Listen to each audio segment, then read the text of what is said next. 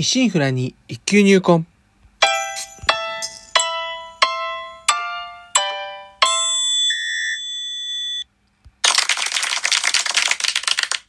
おはようございます。宝春堂です。今回配信23回目となります。当番組お越しいただきありがとうございます。こうしてラジオトークでお話しできるというのも何かのご縁ということもあり、少し皆様の大切なお時間をお借りしております。当番組内容でございますが、私自身鍼灸師ということで、巷では針を灸って聞いたことあるけど実態よくわからない。なかなか認知度も上がらずマイナーから抜け出せない。この鍼灸という世界を少しでも知ってもらえるよう、微力ながらもお役に立てればという番組です。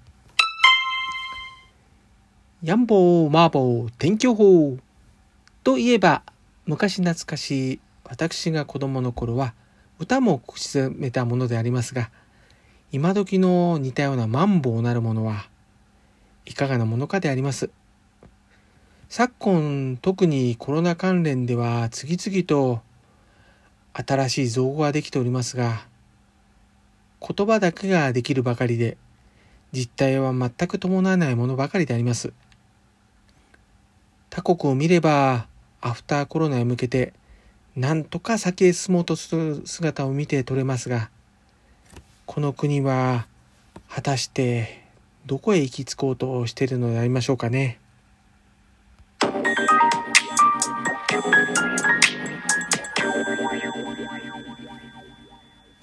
では、ハリキューさん新旧学校編のお話ということでありますが、今回からいよいよ国試、国家試験合格に向けてのお話をしておこうかと思います。これまで私自身が体験してきたことをつれづれと話してきておりますが、当然通われる学校によっても違いますし、今置かれた環境によってもそれ人それぞれ違います。ですから、あまり参考にならないかもしれませんが、もしこれから新旧学校入学をお考えの方、あるいは新旧院の開業などをお考えの方に少しでもお役に立てれば何よりです。ではお話に入ります。どうぞよろしくお願いいたします。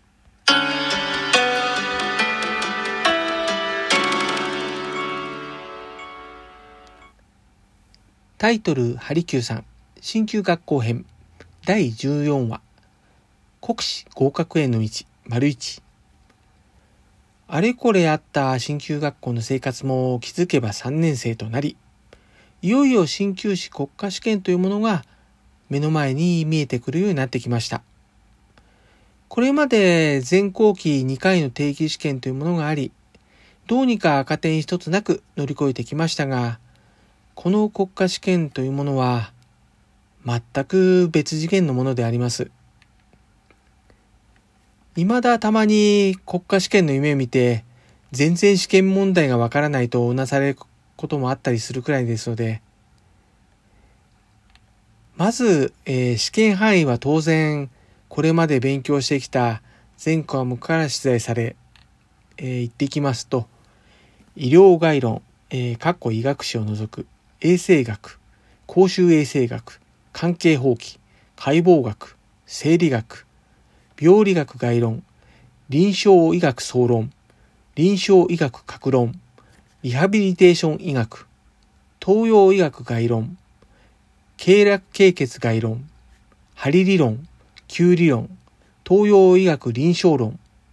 とあります。試験は年1回のみ、マークシートで4択、えー150点満点中9点以上で合格となります。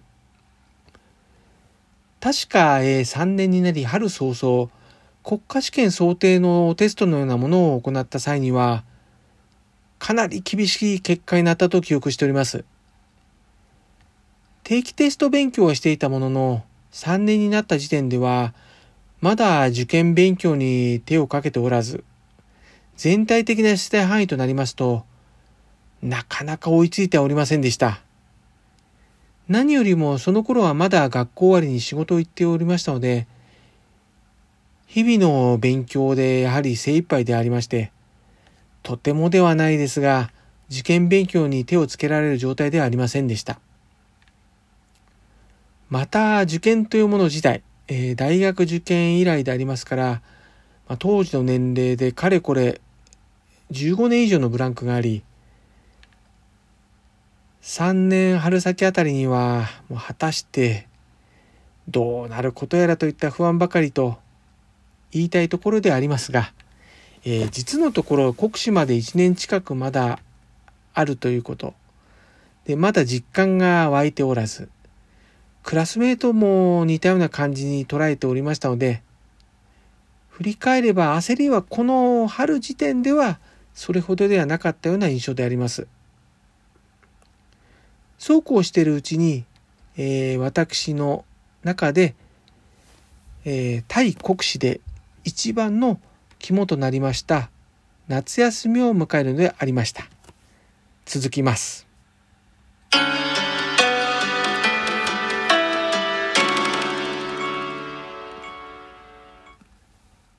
この国家試験受験ですね、は、